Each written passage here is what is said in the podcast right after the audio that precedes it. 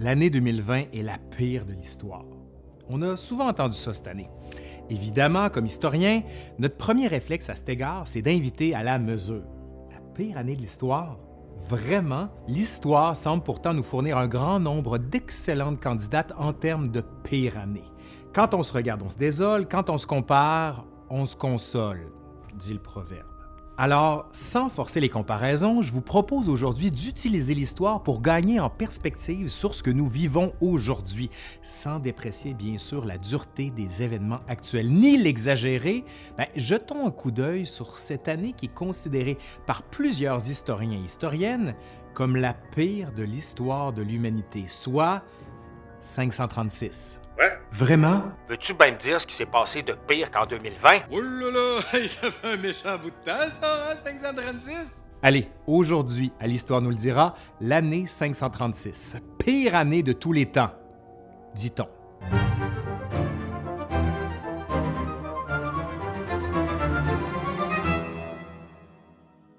Qu'est-ce qui fait de l'année 536 une si mauvaise année? Une pandémie globale? Un cataclysme naturel? Des guerres sans merci? Une révolution sanglante? 536, ben, c'est un beau mélange de tout ça. Un cocktail particulièrement fort de catastrophes et d'instabilité. Pour bien se mettre le tout en tête, il faut toutefois d'abord se replonger dans le contexte de l'époque. En 536, la capitale de l'Empire romain est Constantinople. Ce qui est nommé aujourd'hui l'Empire romain d'Occident, dont la capitale était Rome, s'est effondré près d'un siècle auparavant sous la pression de clans venus du nord de l'Europe. Le centre de l'Empire a donc officiellement glissé au Proche-Orient. Sous l'empereur Justinien, l'Empire romain tente de reconstruire à Constantinople une nouvelle ère de puissance et de prospérité. Véritable carrefour entre l'Asie, l'Afrique et l'Europe, la capitale jouira d'un commerce riche qui assurera son plein développement et la mise en place d'une structure politique stable. Du moins jusqu'en 536. Dans le ciel qui surplombe la capitale apparaît alors des nuages opaques qui commencent à bloquer les rayons du soleil. Le tout se transforme rapidement en un brouillard permanent, plongeant la ville dans un éclairage gris sombre qui rappelle une éclipse sans fin. Selon les écrits de Michel le Syrien, un scribe byzantin, le soleil sera ainsi voilé pendant 18 mois, ne laissant quotidiennement que quelques heures de lumière fade et sans brillance. Ce brouillard s'étend en fait au même moment bien au-delà de Constantinople, touchant autant la Chine que l'Europe occidentale. Un peu partout dans le monde, certains érudits, notamment des historiens, commencent même à penser que le Soleil ne reviendra jamais. Pensez-y, une année complète sans lumière. On sait dans les faits aujourd'hui que la source de ce brouillard était naturelle et non divine. Grâce à de nombreuses analyses produites sur des échantillons de glaciers et sur des arbres ancestraux, il a été possible de déterminer avec quasi-certitude que l'année 536 a connu l'une, si ce n'est pas la plus grande éruption volcanique des 1500 dernières années. Pour vous donner une idée, on parle ici d'une éruption qui aurait plusieurs dizaines de fois la puissance de celle que nous avons répertoriée de notre vivant. Selon des simulations récentes, la fontaine de magma de cendres et de poussière serait élevée jusqu'à plus de 50 km de haut. Ouais, c'est très haut ça. L'archéologue David Keyes, qui a énormément étudié la question, dit que cette éruption volcanique aurait causé l'équivalent naturel d'un hiver nucléaire. Elle aurait soulevé de terre l'équivalent en cendres et en poussière de 2000 millions de bombes nucléaires telles que celles utilisées sur Hiroshima.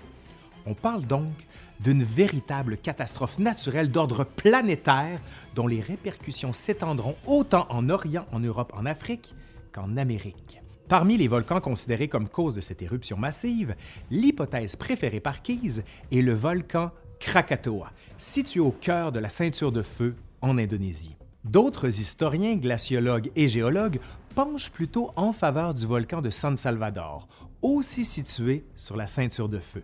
Une autre possibilité serait tout simplement que ces deux volcans aient éclaté dans la même année.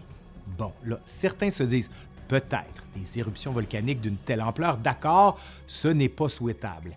Mais est-ce vraiment suffisant pour qualifier 536 de pire année de l'histoire? Hein? Est-ce suffisant? Comprendre ici que la poussière et la cendre soulevées par cette catastrophe naturelle étaient beaucoup plus fines que la poussière de nos appartements, ce qui faisait en sorte que même les courants d'air les plus faibles pouvaient la maintenir dans les airs. En Chine, on retrouve aussi des chroniques qui font état de pluie de cendre. Vous m'avez bien compris. De la cendre tombant du ciel, puis pouvant être ressoulevée au moindre courant d'air. Imaginez donc un ciel couvert d'un nuage de cendre pendant plus d'un an. Et maintenant, pensez aux conséquences. On parle ici d'un pare-soleil semi-permanent et donc d'une agriculture entravée à l'échelle planétaire. L'année 536 a ainsi donné lieu à une famine quasi généralisée sur tous les continents. Ne pouvant plus bénéficier de l'ensoleillement nécessaire à leur développement, les récoltes se trouvent paralysées. D'abord par l'impossibilité pour les plants de s'alimenter par photosynthèse, mais aussi en raison d'un refroidissement général touchant toute la surface du globe, aussi causé par l'absence de soleil. Ce refroidissement a plusieurs répercussions en 536, dont témoignent les contemporains de l'époque. À titre d'exemple, on sait, via certaines chroniques, qu'au sud de l'Asie, sur les territoires actuels de la Chine, de l'Inde et de la Corée, la baisse de température a provoqué en plein été des gels au sol et d'importantes tombées de neige. On estime aussi que ce refroidissement serait l'une des premières causes d'inondations dévastatrices répertoriées dans le nord de l'Afrique et dans certaines régions côtières de l'Amérique, l'absence de rayons réduisant l'évaporation de l'eau. Ce ciel semi-couvert aura aussi d'autres conséquences terribles en 536. Par exemple, certains bassins importants de poissons exploités par la pêche seront décimés par le débalancement de la température dans de grandes étendues d'eau. Dans d'autres régions, les chevaux, cruciaux pour la survie de certaines tribus, n'auront plus accès aux pâtures annuelles pour se nourrir, ce qui causera l'hécatombe et provoquera de grandes poussées migratoires. En somme, plus de grains, plus de poissons, plus de possibilités d'élevage. Le monde entre en carence alimentaire. OK, OK. Un petit bilan pour le moment. Soleil bloqué, nourriture inaccessible, éruption volcanique d'une violence extrême. Qu'est-ce qui manquerait ici? Un peu de guerre, des soulèvements sociaux? pourquoi pas des deux, hein?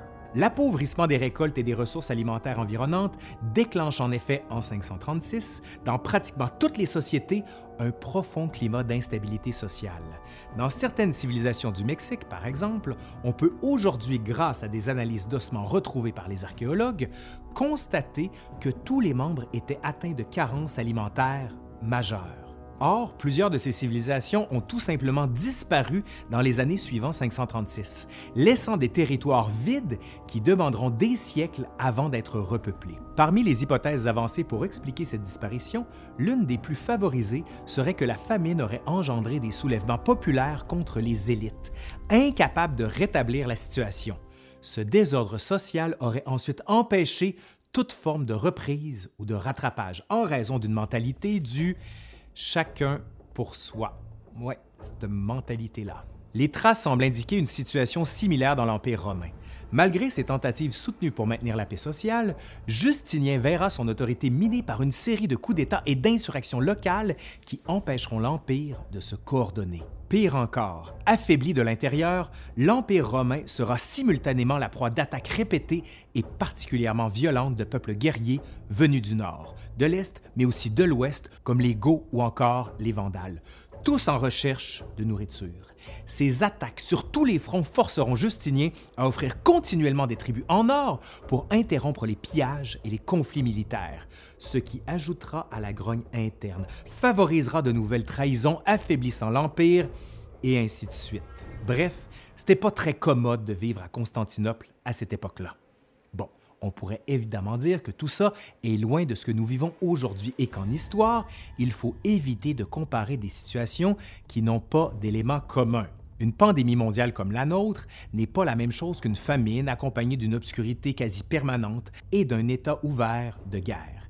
Il faudrait au moins que cette période soit accompagnée d'un peu de maladie.